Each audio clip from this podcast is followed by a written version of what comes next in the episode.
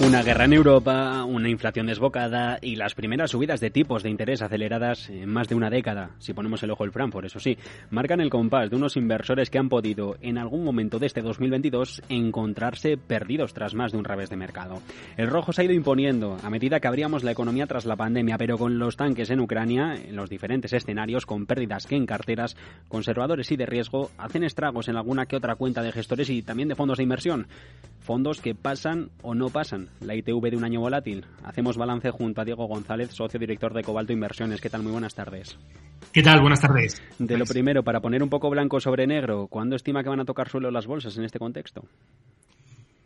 Bueno, nosotros creemos eh, a nivel de valoración, eh, pensamos más que un escenario de desaceleración, lo que ha puesto el, en mercado eh, ha penalizado de hecho, podemos ver los fondos con peores resultados eh, son aquellos de, crecimiento de tecnologías con caídas eh, muy superiores al 30% y, sin embargo, eh, fondos de renta variable con un sesgo value pues los tenemos terminando este 2022 inclusive en positivo con rentabilidades en torno al 5 al 6%, dependiendo del caso, ¿no? Entonces, pensamos que en términos de valoración eh, la parte value ya estaba excesivamente barata y la parte de crecimiento, pues yo creo que la corrección que han vivido tanto la parte de growth, eh, tecnología, eh, que estaría dentro de ese, de ese, de ese factor de mercado, bueno, pues nos deja un punto de entrada por lo menos atractivo. El mínimo nunca sabemos dónde está, pero sí que podemos tener en cuenta que los múltiplos a los que estamos comprando a día de hoy eh, son múltiplos eh, muy atractivos. Entonces podemos hablar de zona de suelo o por lo menos en términos de valoración en, una zona de entrada muy interesante. En cualquier caso, ha sido un 2022 eh, con uno de los peores arranques desde que estallara la burbuja de las .com. Ha habido un impacto negativo tanto en acciones como bonos que, según datos de Inverco, han provocado pérdidas a inversores de casi el 5%, eh, que traducido a euros serían unos 15.500 millones hasta septiembre, eso sí. Sí, eh, desde luego el 2022 yo creo que uno de los eh, puntos, eh, bueno, es, es, un año en el que prácticamente la quema eh, ha sido para todo tipo de activos y de inversores. luego podemos hablar de cuáles se han comportado mejor, tanto en el mundo tradicional, como hablamos del value, como el de alternativos, que ha tenido un buen comportamiento. Pero yo creo que este es un año en el que el inversor conservador eh, se mira para adentro, también el de, mucho riesgo, sobre todo aquel que tenía mucha tecnología, hmm. mira su cartera y, tiene caídas pues muy por encima del 10%, ¿no? Entonces, eh, bueno, la cantidad de dinero que se ha esfumado es eh, ha sido muy muy relevante. ¿no? Vamos precisamente con esto, con nombres propios. va a ser, no sé si el año de la renta fija, como se está, como se está vendiendo tras una década con tipos negativos. Sí, lo que tenemos desde el año 2020 un cambio de entorno. Eh, hemos vivido el ciclo anterior, la década anterior, eh, con una situación de tipos de interés cero que, bueno, pues nos encontramos ya en, un entorno distinto, ¿no? Es decir, parte del, parte de la caída que hemos tenido en renta fija, hay dos componentes. Por una parte, la subida de tipos de interés, el efecto duración, que no lo veíamos desde hace muchos años. Y por otra parte, también al haber una mayor percepción de riesgo, en cuanto a riesgo de crédito me refiero, pues, pues también ha habido unas caídas eh, muy importantes en, en, términos ya no solo de en términos de, subidas de tipos de interés, sino por esa ampliación de diferenciales de, de crédito, ¿no? Entonces no ha podido ser más abultada la caída en, en renta fija. ¿Algún nombre propio que se haya comportado mejor que el resto y, el que se haya comportado también peor para, para no sé si, si evitarlo en estos momentos? Bueno, lo interesante sería, eh, o sea, nosotros el planteamiento que tenemos, evidentemente, eh, todas aquellas emisiones de, bonos de corto plazo y, de mayor calidad, estamos hablando sobre todo de letras del tesoro, eh, y de corto plazo, pues, pues han tenido un comportamiento bueno en el año y todo lo demás, inclusive emisiones grado de inversión, conservadoras, pues han tenido unas caídas muy abruptas. Entonces, un poco lo que nosotros planteamos eh, o lo que vemos de cara a 2023 es un escenario en el que eh, cada vez estamos más cerca del, target rate, es decir, de, un fin a las subidas de tipos de interés eh, y probablemente según se vaya desacelerando la economía y empezamos a ver empecemos a ver más dificultades, probablemente tendrán que empezar a bajar, habrá menos inflación y en ese entorno pensamos que lo que tiene sentido es tener duraciones más largas y aprovechar toda la caída que ha habido en todo tipo de segmentos de, renta fija, desde bonos corporativos, eh, bonos de gobiernos emergentes con rentabilidades por cupón eh, muy por, por, yields muy por encima del 10%. Es decir, en, renta fija es el activo favorito eh, y ha habido un cambio, nos hemos ido del, del negro al, al blanco, ¿no? Es decir, eh, pensamos que es el activo más atractivo en términos de certidumbre y, rentabilidad riesgo. Entrando en deuda pública, eh, eh, sin esperar a que terminen las subidas de los tipos, sin llegar a ese famoso pivote. Bueno, pensamos que el tema de la deuda pública, o sea, aquí habría un concepto interesante a nivel de composición de cartera, que sería la duración, ¿no? lo ideal hubiese sido que durante todo este año la duración, es decir, el tiempo que, que falta para que mi cartera venza eh, fuese lo más corto posible, para que me afectasen menos las subidas de tipos de interés, es decir, una duración de una cartera que vence dentro de 10 años, el efecto de las subidas de tipos de interés es muy superior al, de una cartera con un vencimiento de un año. Eh, y en ese sentido, la parte de las letras, eh, pensamos que es hubiese sido una buena estrategia también haber tenido duraciones cortas y poco riesgo de crédito, es decir, haber tenido letras, eh, pero pensamos que ahora también es el momento de, correr más riesgo, de, asumir más, bueno, comprar bonos corporativos, otro tipo de emisiones de renta fija, porque los diferenciales se han ampliado, ¿no? Entonces, pensamos que no es el activo a tener y estamos empezando a pensar un poco que ya no hay que tener tanto duraciones cortas, sino irnos más al tramo medio, mid yield que se llama, entre 3 y 5 años, eh, pensamos que es el, tramo más oportuno, más oportuno, sobre todo si en el futuro empezamos a ver que llegamos a ese terminal rate y empezamos a ver bajadas de, tipos de interés, ¿no? En un futuro eh, próximo, ¿no? ¿La cartera 60-40 sigue teniendo sentido? Bueno, la cartera 60-40 era un concepto totalmente muerto eh, y yo creo que del inicio del año a esta parte eh, ha vuelto a resurgir totalmente. Eh, de hecho, la parte del 40, o sea, la, estructura 60 renta variable, 40% renta fija, eh, lo que tiene sentido es más tener un 60% en renta fija. no digo que no haya oportunidades en renta variable. Creemos que el value sigue siendo, solamente estamos al, principio del, del, resurgir del value, hablo de la parte de bolsa, pero pensamos que la, gran, la grandísima oportunidad ahora mismo con los tipos actuales y los diferenciales de crédito está la renta fija, que, en una estructura 60-40, mm, que sería una estructura de riesgo moderado o equilibrado, eh, debería pesar mucho la dos terceras partes la, renta fija y podemos encontrar rentabilidades por cupones anuales eh, muy fácilmente en niveles del 8 y el 9%, asumiendo algo de riesgo de crédito, pero eh, con unos riesgos relativamente contenidos. Hay una oportunidad muy importante. Entonces, totalmente vigente esa estructura y, sobre todo con más peso en la parte de renta fija que, también ha resucitado ¿no? de alguna manera.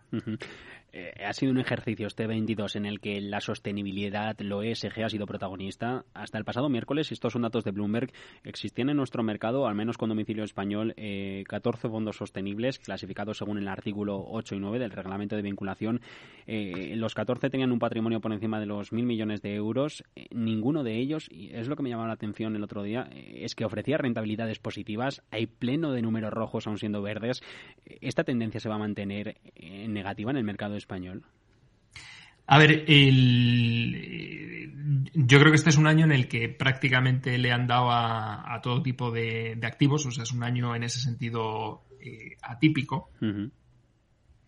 Y luego, por otra parte, eh, mm, yo creo que, todo el tema de SG y allí eh, no, es una moda, sino es una tendencia que está dentro de la normativa y está impactando de manera brutal a los mercados financieros. Es decir, por ejemplo, nosotros lo que vemos, asesoramos también a fondos de inversión y nos comentaba en una reunión hace, hace tiempo, eh, hace más de un año, que eh, bueno, todo el impacto que está teniendo toda esa normativa a nivel de fondos, pero también a nivel de asesoramiento. Es decir, va a haber que reportar a los clientes cuánto de ESG, eh, cuánto, cumple su cartera en ese sentido. ¿no? Entonces, al final, ¿a qué está llevando esta normativa? los flujos de dinero inclusive en años malos como estos, pero están llevando a más cantidad de dinero, más, más flujos, más demanda, por tanto, de este tipo de acciones o bonos que cumplen este criterio. Por tanto, eh, dentro del... hay un autocumplimiento dentro de la mente del inversor de decir, bueno, no solamente esto es un imperativo, sino aquellos activos que cumplan esta etiqueta eh, van a entrar va a entrar más dinero y por tanto va a tener un mayor sustento, ¿no? Entonces, bueno, yo creo que 2022 no es un ejemplo de buen comportamiento, pero probablemente aquellas mismas estrategias que no tengan esa etiqueta eh, no habrán recibido dinero, ¿no? Entonces, bueno, yo creo que es una tendencia que para quedarse, ¿no? Y, que el 23 podrá darle eh, el impulso que necesita, todavía la guerra va, va a lastrar. Sí, pero de alguna manera cuando empiezan a eh, vuelvan a entrar los flujos, además como es una tendencia que va más, eh, pues probablemente los lugares donde va a entrar son aquellos que tengan esa etiqueta, ¿no? Entonces, para mí, yo lo considero desde el, quitando del el ESG eh, en sí mismo, sino como un factor de, de, mercado, ¿no? O sea, al final estás metiendo presión, estás metiendo flujos y, de alguna manera tener esa etiqueta en un activo, pues, pues te termina impulsando o, sosteniendo mucho más, ¿no? Eh, decía, eh, es el momento ahora de ser selectivos, también de tener paciencia, de, ir sembrando para luego terminar recogiendo. Eh, por geografías, mm, ¿mejor Estados Unidos que Europa o también hay que mirar con algo de atención a Asia?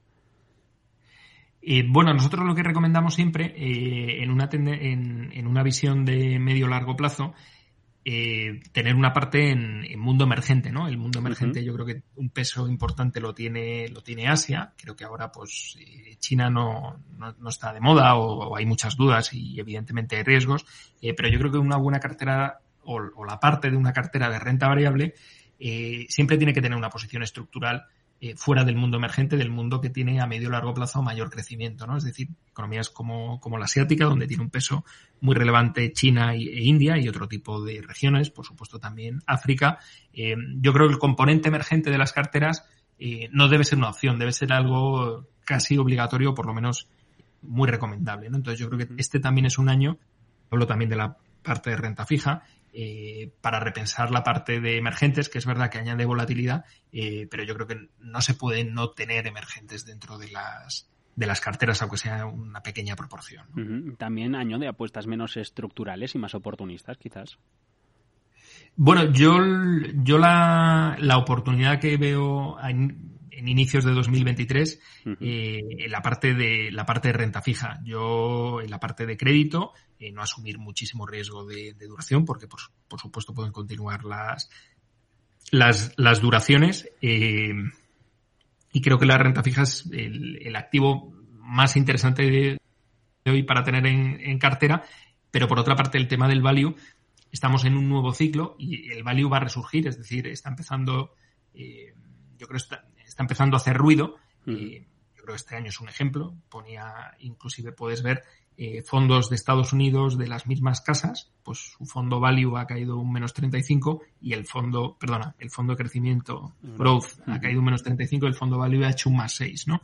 Eh, es, es, es, un poco lo que está poniendo de manifiesto el mercado, es decir, el factor value como, como factor eh, que se ha quedado durante el ciclo anterior eh, totalmente rezagado, es decir, ahí encontramos compañías con, con valoraciones ridículas, con PERES de 8 o 9 veces, sin mm. deuda financiera, con, con rentabilidad sobre el equity por, muy por encima del 10.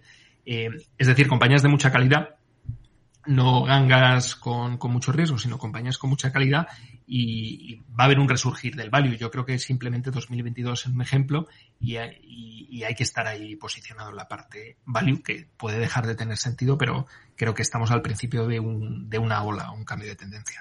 ¿Algún nombre propio de todas estas compañías que nos pueda dejar? A nosotros, eh, dentro de la parte de fondos, nos gusta mucho el Magallanes eh, European Equity, que ha tenido un comportamiento en, en esta línea. Y, y, ahí por lo que encontramos son compañías, por ejemplo, como ArcelorMittal, eh, Volkswagen, Maersk, es decir, eh, compañías, sí, con un sesgo industrial, con muchas barreras de entrada, eh, prácticamente sin deuda financiera neta, que también estamos en un entorno en el que tampoco interesa tener negocios con mucha deuda y poco margen. Eh, bueno, pues precisamente en ese universo del value, aparte de buenas valoraciones, lo que hemos encontrado mucha empresa industrial de calidad con poca deuda y, con altos márgenes, eh, que creo que es donde debemos estar posicionados. ¿no? Y bueno, la tecnología que yo creo que ahora mismo nadie habla de mega tendencias ni, quiere ni verlo.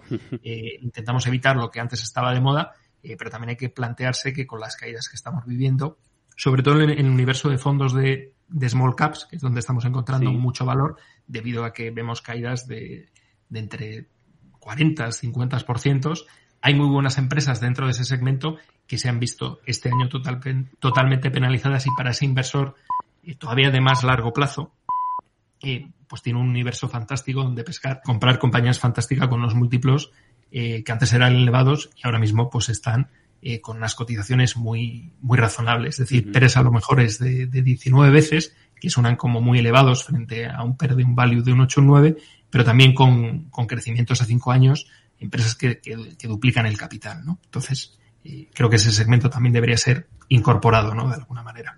Y, y, y en todo este océano esperando a pescar algo, como, como dice eh, Diego, eh, no sé si el ojo, al menos eh, en una pequeña medida, tiene que estar puesto en el VIX, en el índice de volatilidad.